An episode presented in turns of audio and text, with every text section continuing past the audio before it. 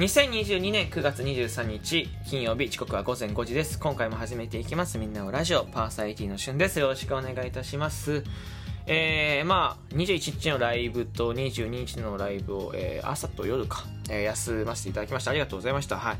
えー、まあ28日が、えー、ちょっと北海道に行くので、えー、朝ができないのは確定してます。いつもの時間に朝はできないので、まあ、時間早めるか遅めるかして配信やりたいと思っております。はい。夜もね、夜もできない定時通り。この28定時通りできないんですけど、まあ、同居人と、えー、行くので、まあ、配信者同士なので配信はできるかなと思ってるので、えー、時間見つけて隙を見つけてやっていこうと思っております。その辺、まず先にご報告でございます。はい。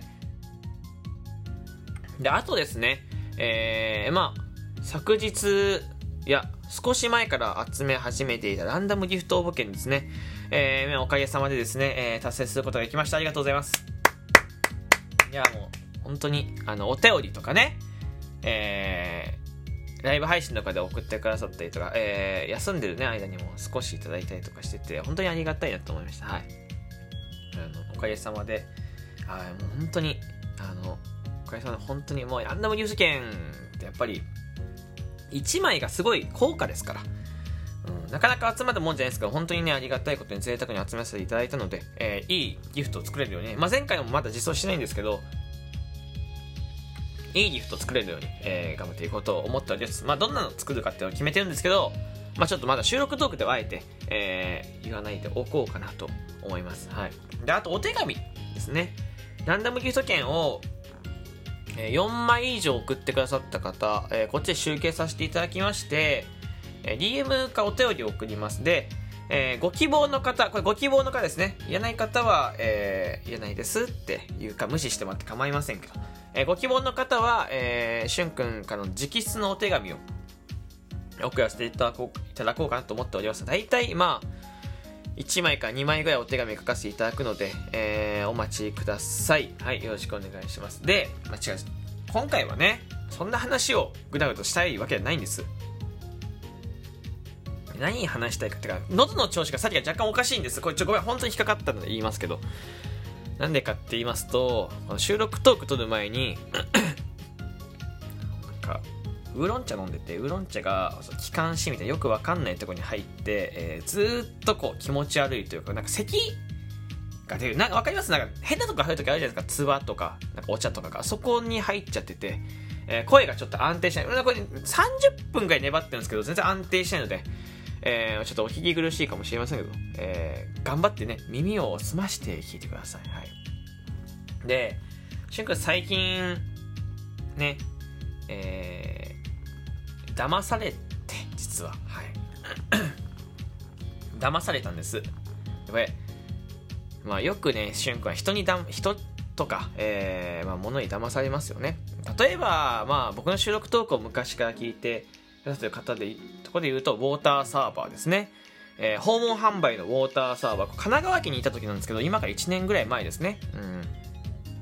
えー、晩ご飯作ってる途中に、えー、ウォーターサーバーのですね、販売のお兄さんが来て、あなたのとこの地域の水道管これぐらい汚れてますと。ここに住んでる、社宅だったんですが、アパートの、え方は、えほとんどの人が、え利用されてますと。えで、現に確かに、まあ、お水、水道水は、そんなに綺麗じゃなかったで、鉄臭かったです、本当に。で、これぐらい汚れてて、で、今ならこれぐらいのキャンペーンやってて、えー、ちょっといい方のウォーターサーバー手に入ってね、えー、これ安いです。で、あの、今のウォーターサーバーってボトルじゃないので、ボトルレスなので、ゴミもたまりませんと。えー、どうですか？なんて話を言われて、今しかないんです。これあの、次回、いや、もう今しかないって、えー、ウォーターサーバー契約して、で、その家をね、引っ越す、もう結局社宅だったんで、仕事途中辞めてますから、えー、ウォーターサーバー解約するんですけど、えー、5万ぐらいかかりました、5万。騙されましたよね。うん、お得じゃない。全然、1ミリもお得じゃなかった。なんか最初言ってた話と全然違くて、お得じゃなかったです。はい。で、もう一個ね、あの、トイレですよ、トイレ。まあ、しゅんくん賃貸に住んでるんですけど、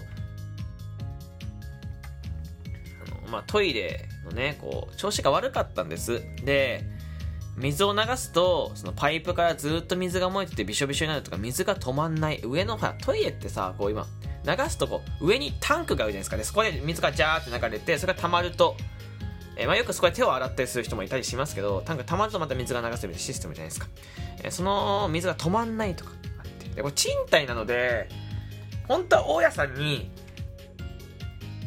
まずは連絡をして、直、えー、業者を頼んでもらって、そこから直さないといけないんですよ。で、僕は、バカだったので、えー、大家さんに言わずに、シェアハウスしてますよ。同居のシェアハウスしてるのに独断でね、勝手によくわかんない、えー、インターネットに調べて一番頭に出てくるよくわかんない修理会社に 修理を依頼して、えー、まあまあ結構いい金額取られましたよ、本当に。で、なんか見たこともない、ペイパルでお金払って、ペイパルよ、ペイパルでお金払って、見たこともない、もう本当に、これ危ない組織なんじゃない危ない組なんじゃないかっていうような会社のね、えー、いわゆる領収書もらいまして、で、えー、治んないっていうね。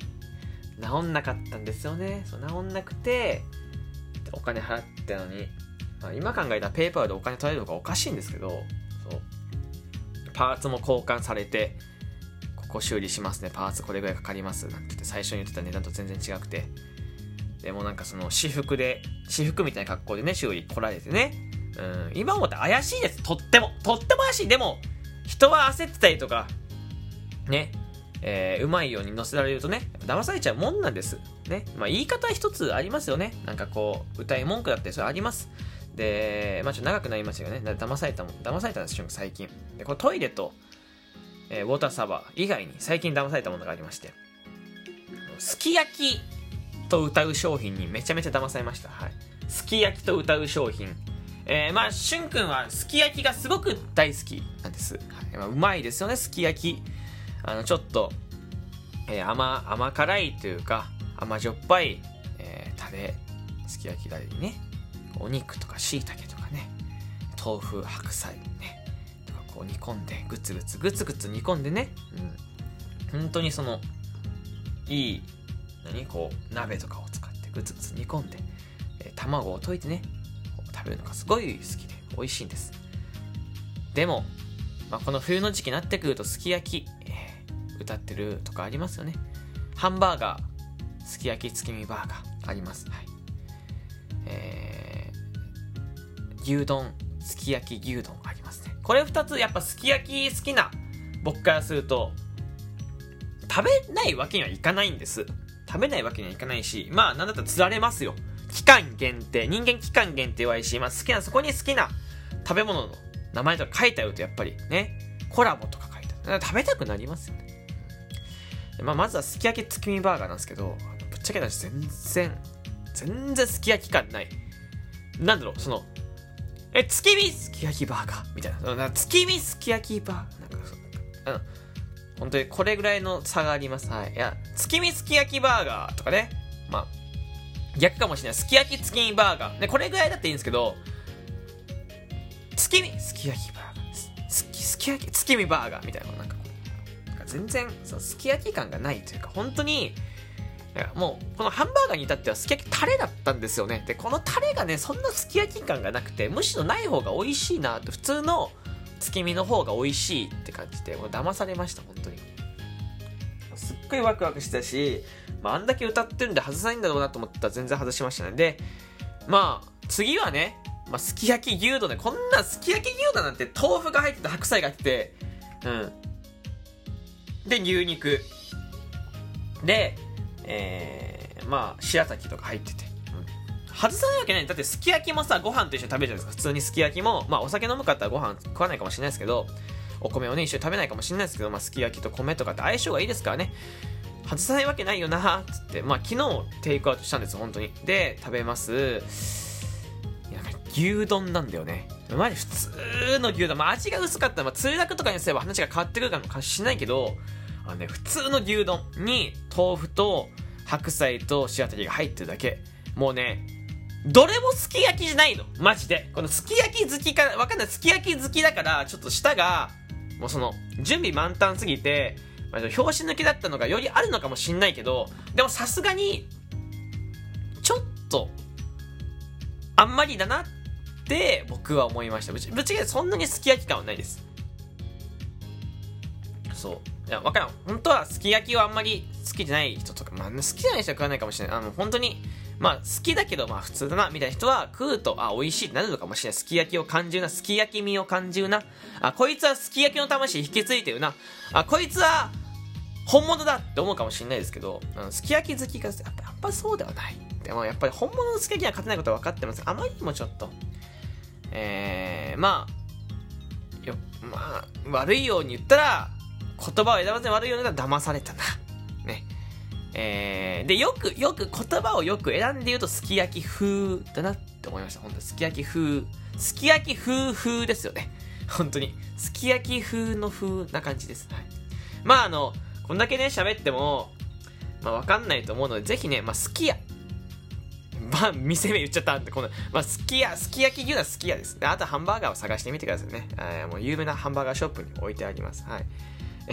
すき家だけなんかちょっと出したけど、まあまあまあいいや。まあ、ちょっと探してみてください。で、あとはやっぱりあのー、何が伝えたいかって、結局何が伝えたいかっていうと、やっぱね、えー、物事をね、やっぱ見抜く力、ね、騙されない力、これやっぱ大切だと思います、本当にね。えー、歌い文句、人間期間限定とか弱いです。歌い文句が弱いですけどね。えー、しっかりとね、騙されないで冷静に考えてね、えー、物事を見抜く力。まあ、事前リサーチ力なんても大切だなって改めて思いましたね。えー、次はしゅんくんは何に騙されるんでしょうね。えー、多分本当にそうそう、壺とか、なんか悪いネックレスを買わされそうな気がしますんで、まあ、もしね、えー、やっちゃったらね、えー、落ち込みながらね、えー、ネタにしてライブ配信収録トークしようと思うのでね、若干楽しみにしておいてください。というわけで、ここまで聞いてくれてありがとうございました。えー、お便り、ギフトの方お待ちしております。ではまたお会いしましょう。バイバイ。